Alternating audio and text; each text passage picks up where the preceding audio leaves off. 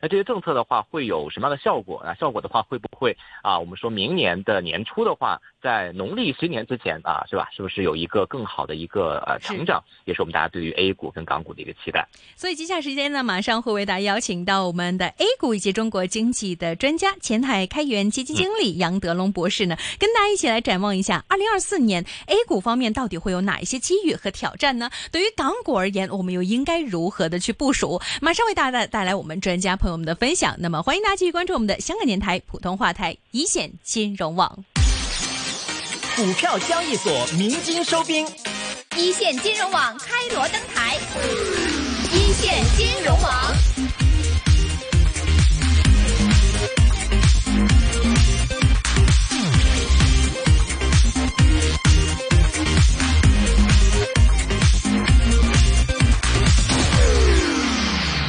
好的，那在我们今天的一线金融网的节目时间当中的话呢，我们为大家请到的嘉宾呢是前海开源基金首席经济学家、基金经理啊杨德龙博士。杨博士你好。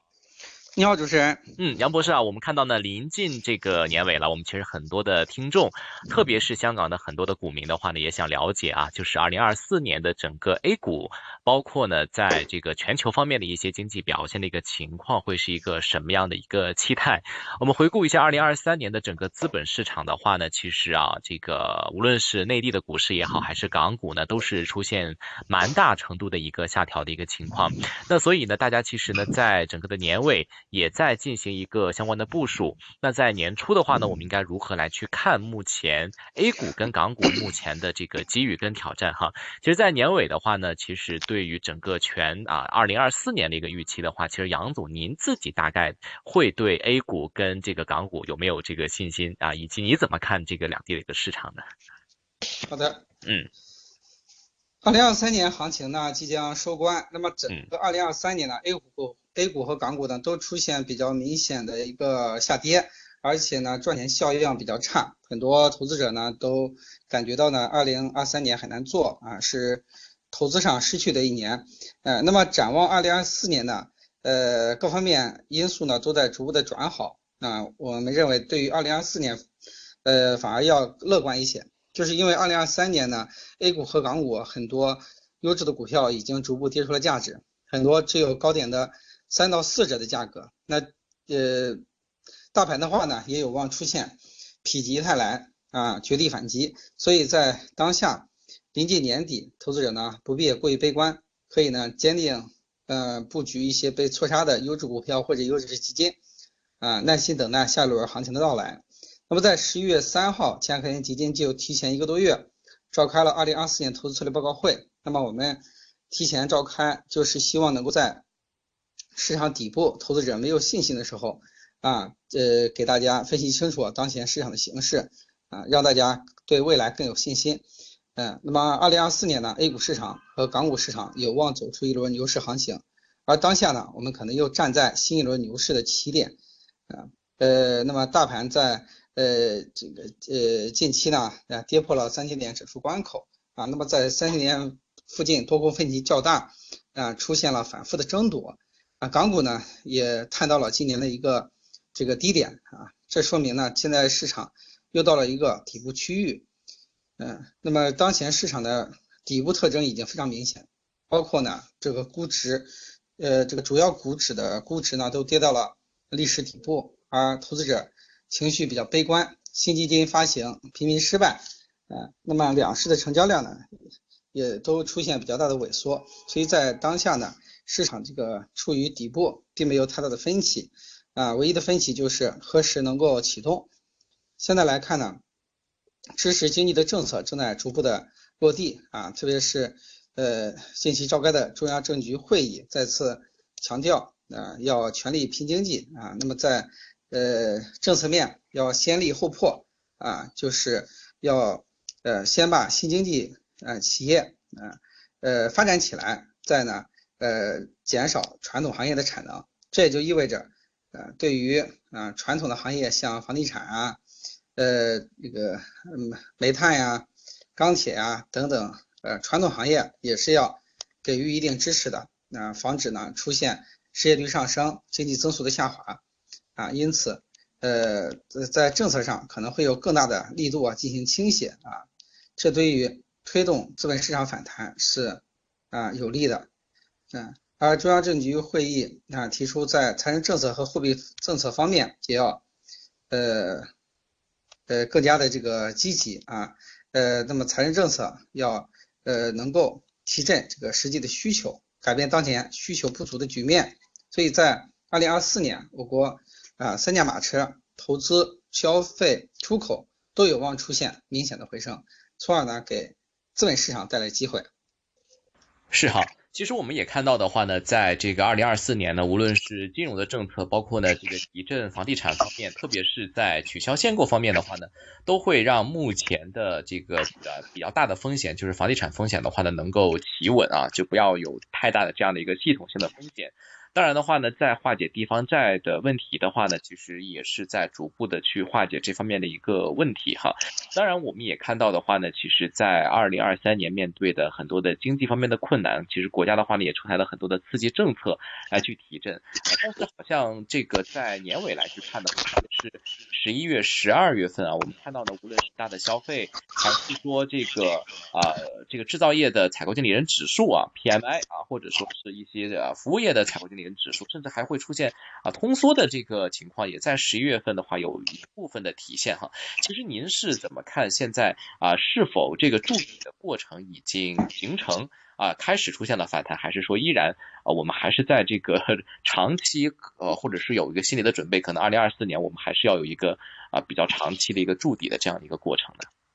现在无论是 A 股和港股啊，其实都已经具备了多项底部特征，市场在底部呢也盘整了很长的时间。那么从下跌的时间来看呢，很多白马股已经下跌长达这个将近三年，而下跌的这个空间来看呢，也基本到位啊，很多股票呃下跌了百分之五十到呃七十左右，可以说这个调整的时间和空间来看都已经比较充分了。嗯，那么是行情启动呢，呃，往往是。啊，突然启动的，所以它并不是，呃，这个，呃，可以啊提前预知的，所以我们在当前可以做的就是逢低布局，啊，通过在底部啊吸纳一些优质的筹码，然后耐心等待呢下一轮行情的到来，啊，那么著名的民间股神啊林园也，呃，这个经常呃讲到啊，呃，这个市场上涨的时间呢，往往只有百分之五，百分之九十五的时间都是等待。啊，前段时间我们在深圳茶叙啊，也聊到了，呃，当前市场处于历史打底的位置，他甚至认为呢，当前可能是获得八到十倍啊，呃，机会这个，呃，高收益这个可能性的这种机会啊，一般来说呢，在市场低迷的时候才可能会有这样的这个机会啊，有可能是 A 股是呃这个是第三次啊，这个获得呃这个几倍收益的这种机会。啊，我很赞同的这个观点，啊，那么前开源呃，二零二四年投资策略报告会啊就指出，那么二零二四年 A 股和港股都有望走出这个牛市的走势，啊，好公司会连涨两市，出现比较强的赚钱效应，特别是一些被错杀的白龙马股即白马股加行业龙头。那么二零二零一六年呢，我就提出这个概念，现在已经深入人心。那么白马股加行业龙头股啊，代表了一批。改革开放以来，真正成功的企业，抗风险能力比较强，能够穿越经济周期，在呃经济这这个处于低迷状态的时候，啊，股价呢出现了比较大的表呃这个下跌，这一点好像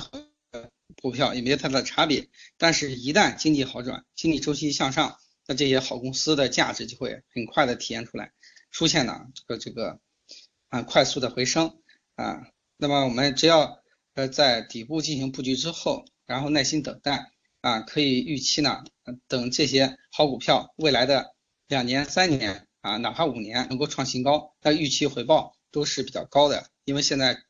很多股票的折扣啊特别高，所以二零二四年呢啊几月份启动这个行情呢并不确定，但是二零二四年啊好公司的价值回归是确定的啊，只要我们确定这一点，就可以积极的在当下布局。啊，华尔街有句名言叫做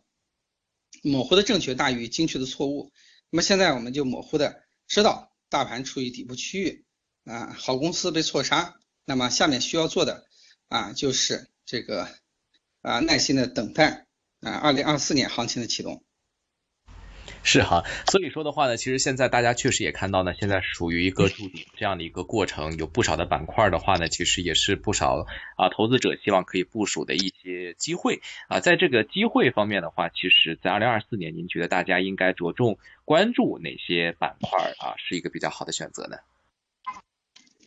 那么从方向来看啊，经济转型受益的三大方向非常明确啊，我一直给大家强调。一个是大消费，一个是新能源，一个是科技，啊，那么只有在经济转型受益的这些朝阳行业里面才会出啊长期牛股，所以在布局二零二四年行情的时候，可以重点从这三大领域寻找啊优质企业来进行布局。首先我们看一下大消费方向，那么大消费呢，呃呃，包括像这个品牌白酒啊、中药啊、呃食品饮料等品牌消费品啊。那么，我国拥有世界上最多的人口、最大的消费市场。这三年呢，由于受到啊外部因素的影响，消费增速较低，啊消费股呢估值出现了大幅下降，而消费股呢是呃有希望穿越经济周期、穿越逆风周期的。巴菲特一直钟爱消费股，就是因为消费股的抗风险能力较强。啊呃，那么呃品牌消费品啊具有更高的品牌这个优势。啊，那么有品牌的啊这个商品，往往比没品牌的商品贵十倍，甚至可以贵百倍。所以对品牌消费品可以呢，呃逢低进行布局。那么这些消费股的在二零二四年有可能出现领涨。啊，那么第二呢，就是在新能源方面，啊新能源在二零嗯二一九年到二零二一年三年大爆发。啊，我在二零一九年就几多次建议大家要。布局啊，新能源方向包括新能源汽车啊、锂电啊、光伏啊等等，因为新能源替代传统能源是大势所趋，也是呢实现双碳目标的必由之路。那么，二零二一年新能源大幅上涨，天下开源两只新能源基金啊获得了股票型基金和混合型基金的呃双料冠军。那么，在当时的过快上涨呢，也导致啊呃透支了未来的业绩。所以过去两年呢，新能源板块大幅杀跌，很多个股跌幅巨大。就是啊，在消化呢估值，那么现在从估值上来看，又跌到了一个历史底部啊，新能源啊又又成了呃一个估值洼地，而从经济转型的角度来看呢，新能源的业绩增长是比较确定的，所以在布局二零二四年行情的时候，可以抓住呢啊新能源板块的机会，或者通过布局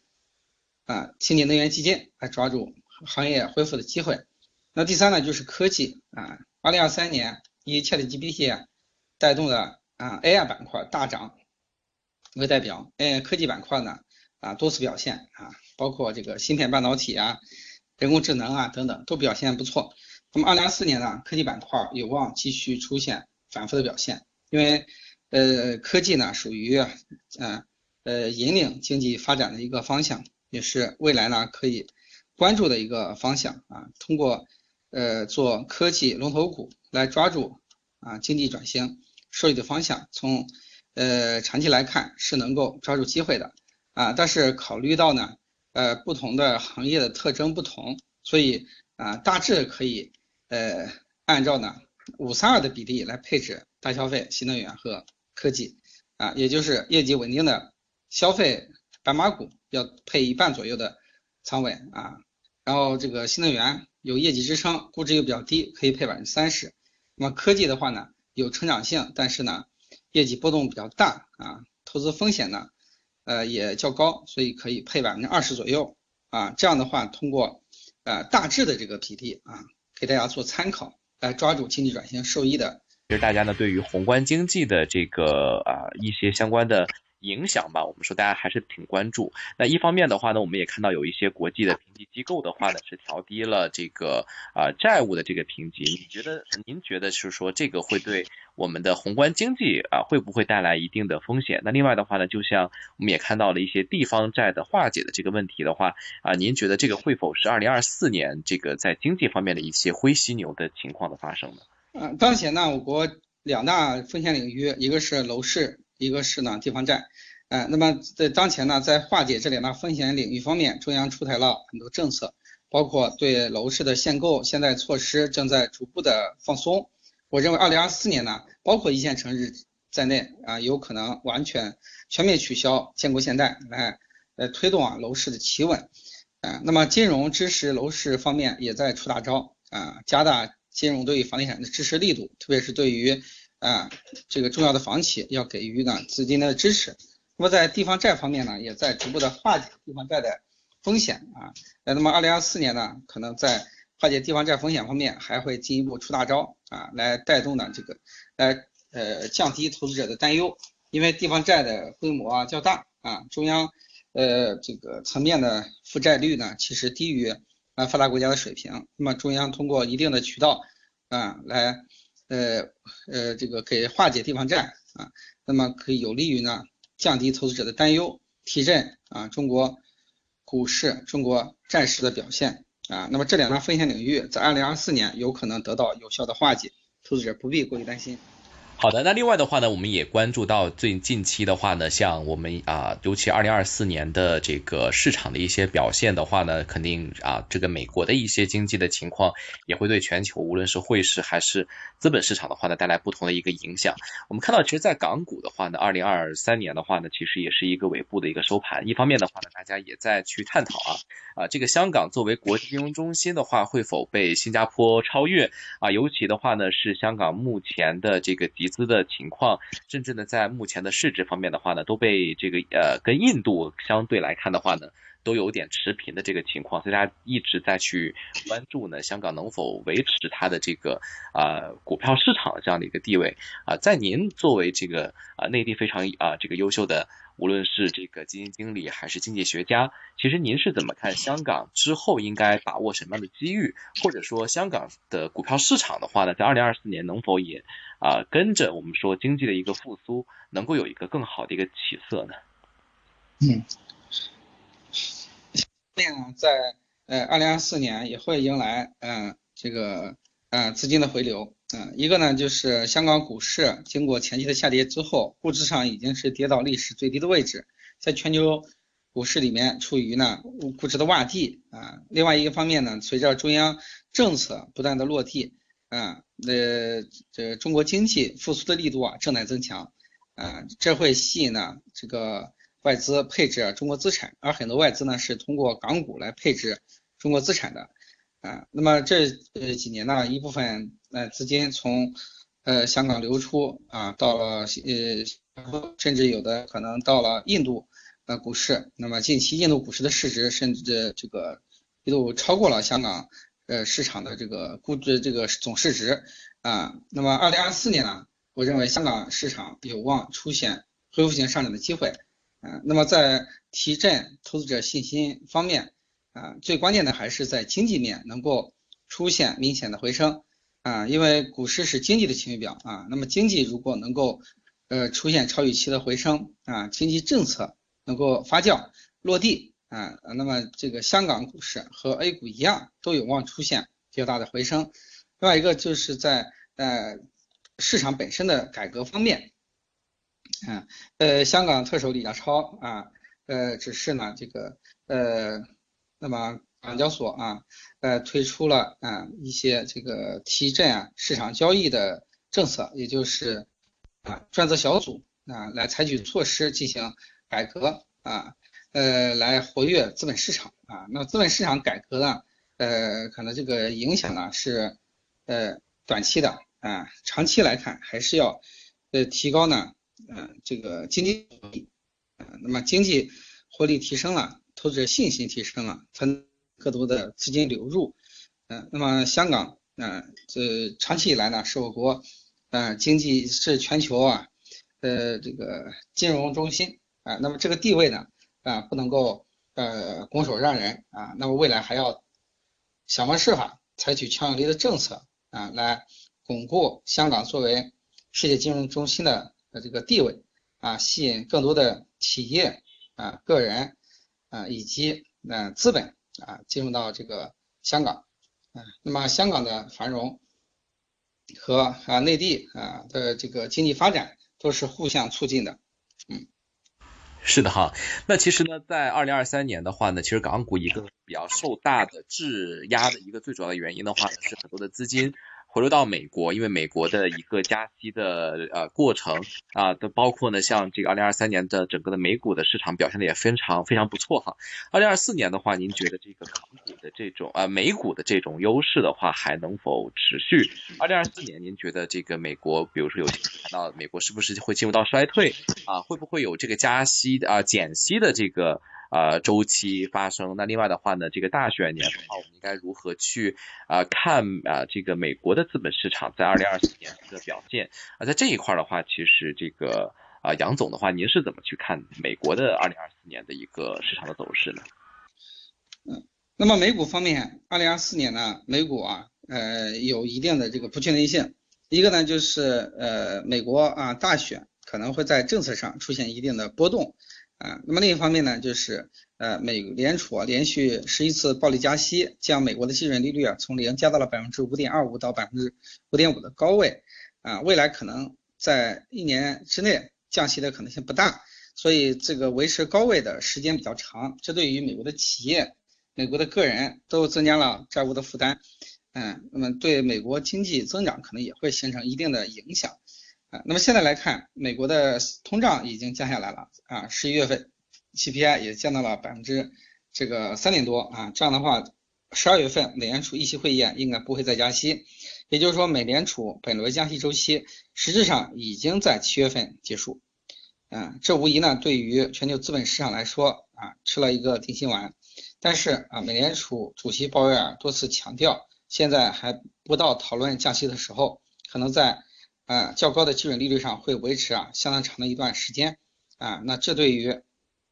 美股的走势也会形成一定的影响啊。二零二四年呢，美股的波动会比二零二三年明显加大，啊，特别是一些涨幅过大的呃科技股啊啊波动会更大一些啊，因为现在很多 A 股的科技龙头股啊市值啊以这个已经。接近新高，甚至有的已经创新高啊，累积了大量的获利盘。而二零二四年在大选啊，呃以及经济增长呃这个放缓啊，呃美联储啊这个降息啊周期不明的情况之下，会出现比较大的波动，所以投资者呢也要注意啊，防范啊其中的风险。是的哈，所以说的话呢，啊，美股的话在高位当中的话呢，究竟还能够有多少的一个上涨的空间？很多的投资者的话也需要留意之后的风险。那确实的话呢，在我们说二零二三年的话呢，整个的 A 股市场还有港股市场的话呢，都是有一定程度的调整。大家的话呢，对于二零二四年的市场的话呢，也是充满了很多的一些啊这个预期。那事实上的话呢，我们也看到呢，在近期呢，无论是在政啊政策层面，还是呢在中央政治局的这个经济工作会议当中的话呢，也是给了非常多的一些政策啊。您觉得二零二四年的话呢，在 A 股方面的话啊，我们应该如何去看一些资金的入市？那除了我们说一些散户之外的话，一些机构投资者啊，会不会有更多的资金来去入市，来去这个更多的啊，把这个中国的股票市场的话，这这一轮的这个。啊，市场的话能够比较啊，这个啊，用一个什么样的方式来嗯，二零二四年呢，美联储加息呃已经终结啊，并且市场已经开始预期美联储降息，这就会导致美元出现啊高位回落，而人民币出现反弹。近期呢，人民币汇率已经出现了快速回升啊，从原来嗯七点呃这个四左右啊，已经回到七点一多。这也就意味着呢，二零二四年，呃，人民币可能会重新回到六六字头，这对于吸引外资流入中国优质资产是非常有利的，包括 A 股和港股在内啊，中国资产有可能外资流入的一个重要方面，特别是呃，当前呢，A 股和港股都处于全球资本市场的估值洼地，而中国经济正在稳步复苏，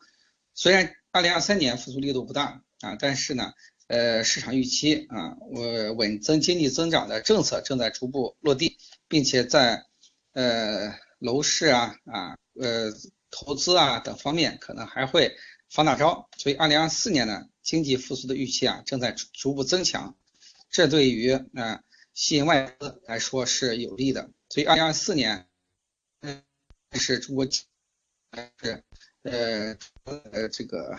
中国资产啊都有望呢。嗯，出现一些超预期的表现，所以建议大家呢要保持信心，保持耐心。呃，那么下一步可以期待的利好呢，就是呃一线城市全面取消限购限贷，让呃房地产回归商品房啊属性，回归市场化交易。呃，这样的话会吸引呢一部分呃高净值人群啊那个呃买房，从而呢来提高这个买房的需求，稳住啊房价啊，只有稳住了房价啊。成交量呢才会逐步的回升，啊，那么在呃房价下跌的过程中，投资者呢往往是买涨不买跌的啊，这可能会导致呢楼市的成交量进一步出现萎缩。啊，那这对于经济复苏是不利的，因为房地产呢属于啊国民经济的支柱产业。啊，房地产上游有五十多个行业啊，所以采取有力的措施，果断放开啊这个一线城市的限购限贷等行政性限制。啊，让房地产市场交易活跃起来啊，那么对很多行业来说，救楼市啊就是救自己啊。呃，那么有人担心呢，这个呃一线城市放开限购限贷之后啊，房价可能会啊再次被爆炒，这种概率啊几乎为零啊，因为现在大家对于房地产市场这个发展的前景的预期已经发生了根本性的扭转啊，人口开始负增长，而呃很多城市呢房地产是供过于求的。啊，所以即使放开限购限贷，也不会出现大量的人排队买房的现象啊。另外一点呢，就是楼市好了，很多人担心会不会导致分流股市的资金，导致股市变差。恰恰相反啊，只有楼市稳住了啊，经济复苏的预期增强了，那么股市的信心才会提升，股市才会有更好的一个表现。嗯，是的，所以现在大家的话呢，其实对于目前呃经济方面遇到的一些问题的话呢，还是有很多的一些不同的一些啊这样的一些看法。那同样的话呢，我们在啊关注这个美国的市场的话呢，其实大家也。看到这个今年呢，美国的股市的话呢，基本上已经是创新高的一个啊一个情况哈。其实，在目前来看的话呢，啊很多的资金的话呢，也是在回流美国啊，特别是啊投资无论是债券市场还是股票市场啊。对于美国股市的这个表现的话，您觉得在今年目前来看的话，有没有继续创这个新高的这样的一个机会？那这种这个美国的高位的话，您觉得啊，它在二零二四年的话，会不会有一个回调，或者说是啊？比较大的这个风险呢？呃，美股啊，今年的表现确实超出了大多数人的预期啊。在年初，很多经济学家担心美国在高利率的情况之下可能会陷入到衰退，但是实际上今年美国经济还是正增长的，虽然增速不高啊。那么，呃，美国股市呢也趁趁势啊创新高啊。那么明年，呃，如果啊美联储货币政策不及时的转向，经济呢出现了。衰退的走势可能对美股呢是不利的，美股可能会出现高位回落的这种现象啊，特别是今年涨幅比较大的一些科技股啊，可能会出现明显的一个啊回升啊。但是从呃这个竞争力来看呢，美国在科技方面的竞争力确实是比较强的，所以美国科技股的表现呢也是这个呃比较强势啊，超出了很多人的这个想象。因为现在第四次科技革命呢，可能改变了很多。传统的认知啊，特别是在科技呃应用方面啊，呃大大提高了生产的这个效率，所以现在还不能断言，就是说美股已经见顶开始大跌了啊，只不过就是说美联储的这个高利率可能要维持很长一段时间，对美股进一步上行会形成一定的压力，嗯。嗯，明白哈。所以说，再继续上涨的话呢，可能啊机会的话呢，可能也是比较有限的。那同样的话呢，其实，在刚刚的啊实验当中的话呢，我们也看到啊，其实在这个真正的过去的这些啊年的市场当中的话，美股的市场如果是错过这个机会的话，可能确实也是蛮遗憾的啊啊。当然的话呢，其实在这个近期的话呢，大家也挺关注，就是这个芒格的去世，大家啊开始啊这个慢慢的来去回顾芒格一生的一些投资的一个理念啊。但是的话呢。呃，我们也会发现啊，就有不少人也在这个调侃说到说，这个大家的话呢，都是呃在信条方面的话都是很相信啊这个芒格的一些投资的理念啊，但是在实战的这个情况之下的话呢，啊又是有点像这个房地产大佬似的，这不不断的去加杠杆啊，来去做这种高风险的这个投资啊，所以其实在这个实战的这种情况之下的话，是不是？啊，这个中国人的投资其实很难去践行芒格的这种理念，或者是没有这种氛围。大家可能啊，因为过去嘛，经济发展很快，所以出现了很多一夜暴富的情况，所以大家的这种投机的心理依然还是很大，就短时间之内的话还是很难去改变的呢。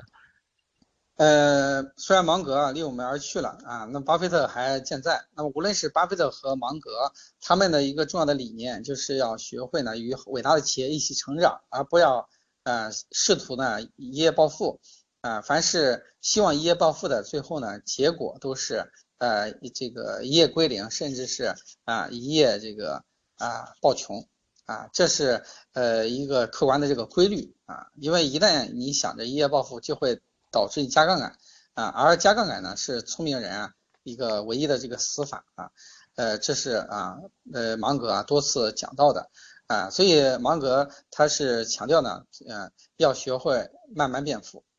啊。其实巴菲特呢在呃这个呃股东大会上啊也做多次讲到啊，做投资呢一定要做时间的朋友，要慢慢变富啊。他的好朋友啊是亚马逊的董事长贝佐斯啊曾经。啊，调侃他说，呃，你每年呢都会召开这个股东大会啊，每年二月份也会给投资者写信，讲你的持仓，讲你的投资理念，但是为什么没有人像你一样成为这个呃世界富豪啊？然后巴菲特幽默的说呢，因为没有人愿意像我一样啊慢慢变富啊，这一点呢非常值得我们深思。过去八年呢，我五次到奥马哈现场参加巴菲特股东大会啊，感受了这个。价值投资的魅力啊！每年全年全球有四万人啊飞到这个美国中部的小镇奥马哈啊去聆听两位老人的政治主见啊！我也呃一直呢坚持给广大投资者来推广巴菲特的价值投资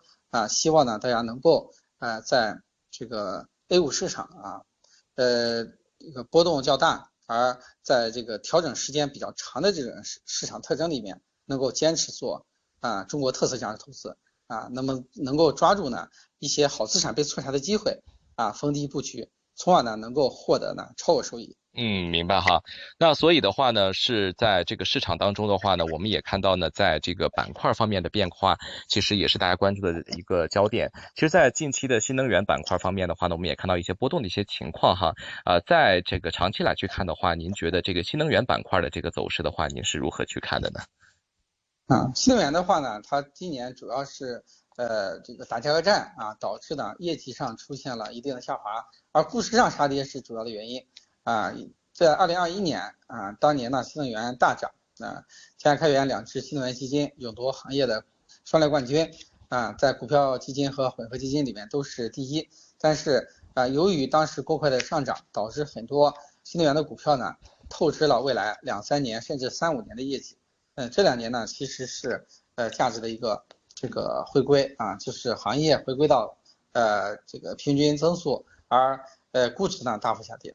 啊。那么反过来想呢，现在也是处于呢新能源行业呃处于一个这个底部，而很多公司已经被错杀了啊。在这个时候呢，大家反而是要保持啊信心和耐心，因为很多新能源股票其实已经到了这种这个尾部了啊，有的已经是。具备了这个见底反弹的这个迹象，所以这个时候呢，大家不必过于担心啊。从长期来看呢，无论是新能源汽车还是光伏风电，仍然有较大的一个啊增长的空间。嗯。嗯，OK 啊，所以的话呢，在这方面的话，我们也会继续的关注相关的板块发展。那另外的话呢，就是在港股方面啊，其实当然我这个也了解到这个呃杨博士的话也会关注港股近期的一些相关的表现。那在今年的话呢，港股的这个下跌情况也是蛮多的哈。您是如何看港股？呃，在什么时候呢有机会能够反弹上来呢？呃，港股呢今年的走势也是偏弱的啊，因为港股和 A 股一样。呃，那个呃，既受到呢经济增速啊啊放缓的这个影响，同时呢也呃受到一些政策面啊以及市场信心不足的这个影响，嗯呃，现在呢港股啊其实也是一个加速探底的一个过程啊，呃，港股特别是恒生科技指数啊最近跌幅也比较大啊，这也反映出大家这个预期啊较为悲观，所以在港股方面呢，呃还是需要啊耐心的这个等待。等待呢，市场的行情啊，逐步的回暖啊，市场的信心逐步恢复，这样的话呢，大家才才会有更多的这个啊信心。呃呃，那么从估值上来看呢，现在港股的估值比 A 股啊呃要低大概百分之二十到三十，啊，有些个股呢甚至比 A 股便宜一半。嗯，所以从估值上来看，现在港股啊是全球主要资本市场里面最便宜的，啊，呃，从历史上来看呢，现在港股的这个估值也是港股历史上啊最低的时候之一啊，所以在这个时候呢，大家也不必啊过于担心啊，港股呢，呃，也在二零二四年有这个估值回升的机会，嗯。明白哈。那另外，二零二四年的话，觉得在这个外贸方面一些相关的成绩会否也会面临着一些很多的不确定性？那这个会否呃，跟二零二三年相对来讲的话，就是在外贸出口的这个市场的话，会不会也能够提振这个一些啊比较经济的一啊经济方面的一些啊增长呢？二零二四年在出口贸易方面啊存在着一些不确定性啊，既有机遇也有挑战。呃，那么其实首先说挑战，二零二四年全球经济增速放缓的压力比较大，特别是欧美出现一定的放缓，这对于我国贸易产品的需求会形成一定的影响。啊，那么从呃机遇的角度来看呢，呃，我国呃这个出口贸易啊正在面临产业的升级，呃，经济附加值在不断的提升，呃，像这个汽车出口啊，呃，有可能超过日本啊，成为世界第一大汽车出口国。特别是新能源汽车的出口正如火如荼，啊，提升了我国出口产品的附加值，啊，那么另外呢，像手机等电子产品的出口也有望呢成为一个重要的呃增长点，